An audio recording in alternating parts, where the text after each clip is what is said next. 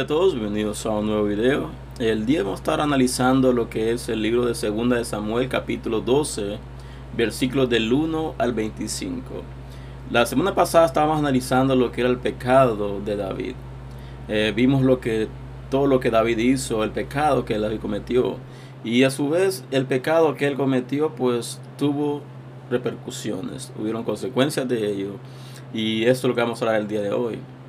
Y si, lo dejaré el video en las tarjetas para que puedas verlo si te interesa, para que puedas entender un poco lo que es este análisis. Dice la palabra en el versículo 1, dice Jehová envió a Natán a David y viendo, viniendo a él le dijo, había dos hombres en una ciudad, el uno rico y el otro pobre. Vemos que Natán aquí usó una estrategia. Llegó donde David con una estrategia. Y la pregunta es la siguiente. ¿Por qué Natán utilizó una estrategia para llegar donde David? ¿Por qué no fue directo? ¿Por qué no fue al grano? Y hay muchas, muchos puntos de vista en este caso. Vemos que David cometió asesinato, de que no tentó para mandar a matar literalmente a un hombre, a un soldado de su propio ejército. ¿Qué le costaba a David hacerle daño a Natán después de que ya había hecho daño a alguien más? No le hubiera costado nada. tema que todo es un criterio que estamos uh, trayendo a la mesa. Y dice, el rico tenía numerosas ovejas y vacas. El 3 dice, pero el pobre no tenía más que una sola corderita que él había comprado y criado, y que había crecido con él y con sus hijos juntamente, comiendo de su bocado y bebiendo de su vaso y durmiendo en su seno, y la tenía como a una hija. Comienza a dar detalles, comienza a llevar a David a donde él quería llevarlo y dice de que comienza a relatar y dice había un hombre rico que tenía numerosas ovejas y vacas, pero había un pobre que nada más tenía una corderita, la cual la cuidaba y la cual eh, le daba de comer de su propia comida, le bebía en su propio vaso y la querían como una hija. Comienza como a querer hacerle conciencia, comienza a introducir esta historia a David para que David se conmoviera un poco y comenzara a conmoverse y a bajar la guardia. Porque imagino de que al David haber visto de que Natán llegaba, después de saber lo que había hecho, podía imaginarse de que él no llegaba solo por visitarle, llegaba con un propósito diferente de lo que era una visita. Solo eh, imaginando lo que podría haber pensado David. Seguimos eh, y dice el versículo número 4, y vino uno del camino al hombre rico, y éste no quiso tomar de sus ovejas y de sus vacas para guisar para el caminante que había venido a él, sino que tomó la oveja de aquel hombre pobre y la preparó para aquel que había venido a él. Comienza y sigue con lo que es tratando de que David se adentre, que David comience a, a reaccionar un poco en lo que estaba relatando eh, el profeta Natán. Le dice, la verdad que el hombre rico, a pesar de tener muchas ovejas, prefirió agarrarle la becerrita al hombre pobre para guisarla y dársela al camino. Y aquí donde comienza a ponerse interesante la cosa. Y dice el número 5, entonces encendió el furor de David en gran manera contra aquel hombre y dijo a Natán, Vive Jehová que el que tal hizo es digno de muerte. Se encendió el furor de David y dijo, ese hombre merece la muerte por lo que hizo. Y vemos de que aquí está hablando de lo que era un animal, supuestamente, entre comillas, de que el hombre rico le había quitado al hombre pobre para dárselo a alguien más. Y David dijo, oh, merece la muerte por un animal. Era una, estaban hablando de una becerra. Pero David dijo, ese hombre merece la muerte. Seguimos. Y debe pagar la cordera con cuatro tantos porque hizo tal cosa y no tuvo misericordia. Comienza David a argumentar este acción de este hombre no merece perdón, tiene que pagar, debe de reponer lo que hizo, cuatro veces debe reponer lo que hizo, porque hizo tal cosa y no tuvo misericordia. El rey hablando de misericordia, cuando él no tuvo misericordia, cuando él hizo un plan macabro para matar a alguien más, para tapar su propio pecado. Ahora está hablando de misericordia. Seguimos. Y dice el número 7. Entonces dijo Natán a David, tú eres aquel hombre. Así ha dicho Jehová Dios de Israel, yo te ungí por rey sobre Israel y te libré de la mano de Saúl. Que comienza la verdad. Ahí comienza el profeta Natán a decirle, ese hombre eres tú. Ese hombre que hizo tal cosa eres tú. Así ha dicho Jehová, Dios de Israel, y comienza a traer palabra de Jehová a David, diciéndole, yo te ungí por rey de Israel y te libré de la mano de Saúl. El 8 dice, y te di la casa de tu Señor y las mujeres de tu Señor en tu seno. Además te di la casa de Israel y de Judá. Y si esto fuera poco, te habría añadido mucho más. Aquí Dios ya comienza a confrontar a David. Le dice, ese hombre que cometió tal transgresión, ese hombre eres tú. La pregunta es, ¿por qué lo hiciste? Si yo te di todo lo que quería, yo te di la casa de tu Señor, yo te di las mujeres de tu Señor, yo te di todo lo que yo poseía, te di Israel, te di a Judá y te habría añadido aún más. Comienza Dios a confrontar, una confrontación directa a David. Decir, tú no necesitabas hacer eso, porque yo te he dado todo, te salvé de la mano de Saúl, te salvé de, de que murieras, te salvé de muchas cosas. ¿Por qué hiciste eso? Y dice el número 9, ¿por qué pues tuviste en poco la palabra de Jehová, haciendo lo malo delante de sus ojos? A Urias te heriste a espada y tomaste por mujer a su mujer, y a él lo mataste con la espada de los hijos de Amón. Dice, ¿por qué hiciste eso? ¿Por qué tuviste en poco la palabra de Jehová, haciendo lo malo ante sus ojos? Y si traemos este texto a nuestra vida personal, así actuamos muchas veces. Tomamos en poco lo que es la palabra de Dios, tomamos en poco lo que Dios quiere que hagamos, tomamos en poco lo que es lo que Dios ha hecho en nuestra vida, menospreciamos lo que Dios ha hecho en nuestra vida y menospreciamos su palabra, menospreciamos los mandamientos que Él ha puesto en su palabra y menospreciamos el sacrificio mismo de Jesucristo en la cruz. Y dice, tuviste en poco, por lo cual heriste de espada, y no solo heriste de espada, sino que permitiste de que este hombre muriera en manos de los hijos de Amón. Dice el número 10, por lo cual ahora no te apartará jamás de tu casa la espada, por cuanto me menospreciaste y tomaste la mujer de Urias, Eteo, para que fuese tu mujer. Y aquí comienza a salir a la luz el castigo que David iba a tener. Y dice, por lo cual no se apartará jamás de tu casa la espada por cuanto me menospreciaste y tomaste la mujer de Urias para que fuese tu mujer. Aquí vemos de que no solo David iba a ser castigado, sino también su generación iba a ser castigada. La palabra dice de que los hijos no pueden pagar por los pecados de los padres, y si es así, pero hay veces donde nuestro pecado como padres es tan grande de que alcanza a nuestros hijos también. Y por consiguiente hay cosas de que debemos de dejar de hacer, no porque hay consecuencias para nosotros, sino porque también nuestros propios hijos van a tener consecuencias de esas acciones. Y aquí lo vemos porque dice, tu casa jamás se apartará la espada de ella. Y dice el número 11, así ha dicho Jehová, he aquí yo haré levantar el mal sobre ti de tu misma casa. Y tomaré tus mujeres delante de tus ojos y las daré a tu prójimo, el cual yacerá con tus mujeres a la vista del sol. Como quien dice, el castigo sobre ti será tan grande de que se levantarán contra ti lo de tu misma casa. tu propia familia serán los que se levantarán contra ti. Y tomaré tus mujeres ante tus ojos y las daré a tu prójimo, el cual se llegará a ellas a la vista del sol. Y aquí algo que bastante llama la atención y es el versículo número 12.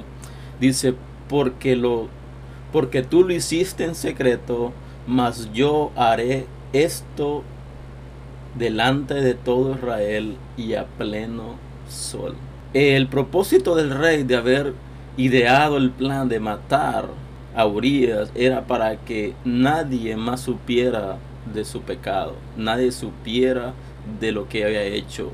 Y por eso Dios le dice, tú lo hiciste en secreto, mas yo haré esto delante de todo Israel y en pleno sol. Como quien dice, si tú pecaste en secreto, si tú cometiste una transgresión en secreto, yo te revelaré a la luz tu pecado.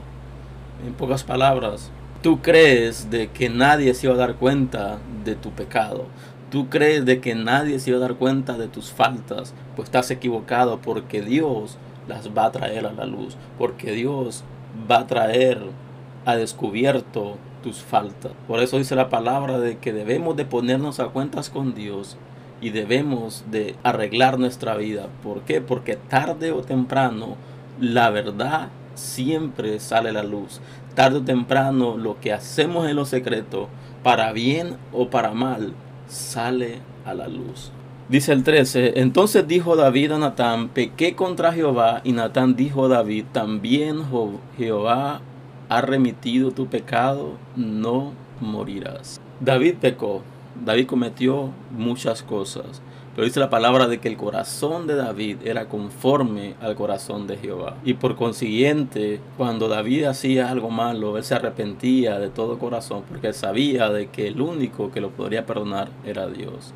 Y aquí dice, también Jehová ha remitido tu pecado, no morirás. Porque David había dicho, el hombre que cometió tal cosa merece morir.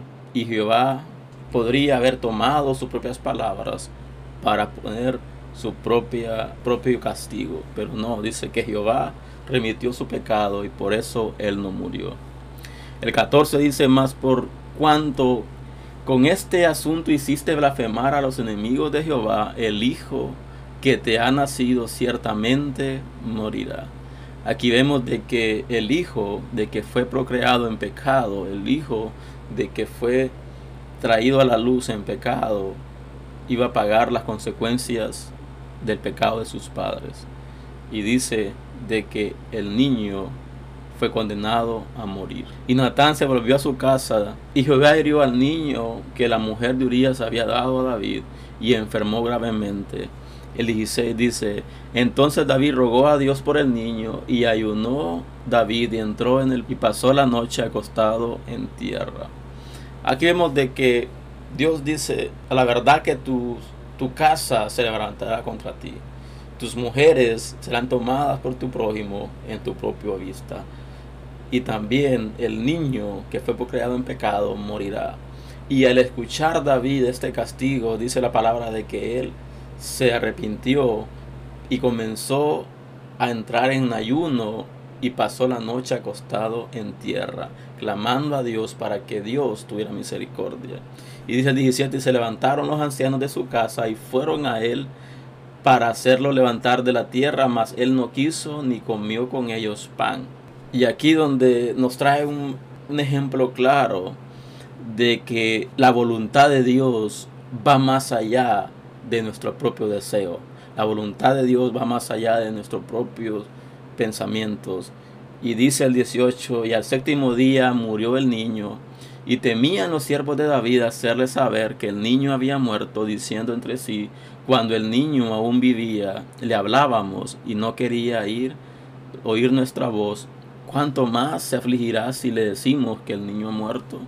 Aquí vemos que los siervos de David tenían temor. Porque decían, tal vez, si el niño cuando estaba vivo, pues ciertamente no respondía, pero ¿qué va a pasar cuando se entere de que el niño murió? Y aquí pasa algo bastante llamativo y se encuentra en el 19. Dice más David, viendo a sus siervos hablar entre sí, entendió que el niño había muerto. Por lo que dijo David a sus siervos, ¿ha muerto el niño? Y ellos respondieron, ha muerto. Aquí vemos de que el ayuno, el clamor que David estaba haciendo a Dios, pues no había servido, no había llegado a tener el efecto que él quería. Y hace algo que llama la atención bastante, inclusive a los ancianos, a los siervos de él. Y dice el 20, entonces David se levantó de la tierra y se lavó y se ungió y cambió sus ropas y entró a la casa de Jehová y adoró. Después vino a su casa y pidió y le pusieron pan y comió. Aquí vemos David haciendo algo bastante extraordinario. Y vamos a ser este, realistas en esto, vamos a ser honestos en esto. David sabía que había cometido un pecado.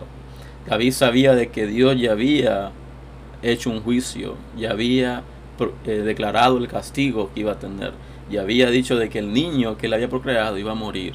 Pero él ayunó y entró en arrepentimiento para ver si Dios cambiaba de opinión. Pero una vez de que pasó lo que iba a pasar, dice la palabra que él se levantó, se cambió se ungió y fue a la casa de Jehová y adoró. Y esa es una enseñanza que debemos tener para nosotros, de que sabemos de que muchas veces nosotros cometemos errores y le pedimos a Dios que tenga misericordia de nuestra vida y Dios en su perfecta voluntad no concede nuestros deseos, no concede nuestras peticiones, pero eso no tiene que impedir de que podamos entrar y seguirle adorando, porque nosotros le adoramos a Dios por lo que Él es, no por lo que Él nos da. Le adoramos a Dios por lo que Él representa en nuestra vida, no por lo que nos pueda o no nos pueda responder. Y así fue David, dice, de que entró y adoró a Jehová, porque su adoración iba más allá que su propio deseo, porque él sabía de que Dios es un Dios omnipotente, es un Dios todopoderoso y que la voluntad de Él va más allá de que su propia voluntad y su propio deseo. Y dice de que le pusieron pan y pidió pan y le pusieron pan y comió. El 21, y le dijeron sus siervos, ¿qué es esto que has hecho? Por el niño viviendo aún ayunabas y orabas, y muerto él te levantaste y comiste pan comenzaron a cuestionarle, diciéndole, pero ¿por qué hiciste eso? ¿Por qué estabas en ayuno? ¿Por qué estabas en silicio? ¿Por qué estabas atormentado? ¿Por qué estabas llorando cuando el niño estaba muerto? Pero una vez que el niño está muerto, te levantas y haces esto. Como cuestionando, como diciendo, no podemos entender del por qué tú estás haciendo eso. Y él le responde, el 22 dice, y él respondió, viendo aún el niño, yo ayunaba, lloraba, diciendo, ¿quién sabe? Dios tendrá compasión de mí y vivirá el niño. El 23 dice, mas ahora que ha muerto, ¿para qué he de ayunar? ¿Podré yo hacerle volver? Yo voy a él, mas él no volverá a mí. Dice, pues el niño estaba vivo, pues traté de tal vez de que Dios cambiaba de opinión. Tal vez Dios tenía misericordia y dejaba de que el niño viviera. Pero una vez de que el niño había muerto, ya no tenía sentido seguir en ayuno y seguir llorando. ¿Por qué? Porque ya la voluntad de Dios se había cumplido. Y dice, por más sacrificio que yo hubiera hecho, el niño no hubiera revivido, sino que él no puede venir a mí, sino que yo iré a él. El 24 dice, y consoló David a Betsabé su mujer, y llegándose a ella durmió con ella, y ella le dio a luz un hijo, y llamó su nombre Salomón, al cual amó Jehová. Aquí hay un misterio bastante grande, por decir así. Vemos de que Betsabé le dio un hijo a David que fue procreado en adulterio, fue procreado en pecado. Y Dios castigó a David matando el niño. Pero aquí vemos de que después de que David se levantó de su ayuno, se levantó de su clamor, de su arrepentimiento, comenzó a comer y dice que fue a consolar a su esposa Besabel. Y después de todo lo que estaba pasando, dice la palabra de que él llegó a ella y durmió con ella y ella le dio a luz un hijo y le llamó su nombre Salomón. Y esto es lo que llama la atención, que dice la palabra de que el cual amó Jehová. Hay cosas que nosotros no entendemos hay un dicho que dice de que a Dios no hay que entenderlo, a Dios hay que amarlo por lo que Él es. Porque si perdemos nuestro tiempo, si tratamos de estar queriendo entender a Dios, muchas veces no le vamos a entender. Porque Él hace lo que Él quiere. Y Él es soberano, Él es un todopoderoso y Él hace lo que Él desea hacer. Y aquí dice la palabra de que amó a este hijo, amó a Salomón. 25 dice, envió un mensaje por medio de Natán el profeta, así amó su, su nombre, Heredías, a causa de Jehová. Vemos de que el profeta confronta a David, pero no lo confronta directamente. Comienza a relatar una historia, comienza a, a llamar la atención de David. Y una vez que David comienza a entrar, comienza a emocionalmente a sentirse afectado por esa historia, él hace una confesión y dice, ese hombre debe morir. Aquí donde viene la confrontación de Dios y le dice, la verdad que tú has hecho algo desagradable entre mis ojos y por consiguiente tendrás un castigo. Tu casa será tu propio enemigo, la espada estará siempre en tu casa, tu prójimo tomará tus mujeres y se llegarán a ellas en la luz del día. Porque lo que tú hiciste en lo secreto, yo lo traeré a lo público, lo traeré a la luz. Y después le dice, tu hijo que fue porque en pecado morirá. Y más adelante vemos de que el propio hijo de David, ese que se levanta contra él, es que le quita el reino. Y vemos todo lo que pasó con los hijos de David. Vemos de que la familia real comenzó a ser un desastre. Pero ese es un tema para otro video y estaré hablando más adelante sobre este tema, sobre lo que es los hijos de David, todas las consecuencias que tuvo o el, o el castigo de Jehová, mejor dicho, llevado a cabo en contra de la casa de David. Así que espero que este mensaje haya sido bendición para tu vida y quedémonos con esto. Todo lo que hagamos en secreto, tarde o temprano, saldrá a la luz. Y recordemos de que sí, nuestros hijos no van a pagar por nuestros errores, pero hay errores que cometemos, hay decisiones que tomamos que afectan directamente el futuro de nuestros hijos. Así que pongámonos a cuentas con el Señor y pedimos al Señor que tenga misericordia de nosotros y tratemos de buscar su rostro día con día y no apartarnos de Él y que el temor de Él esté siempre en nuestro corazón. Así que le veo pronto en un próximo video y que Dios les bendiga y hasta pronto.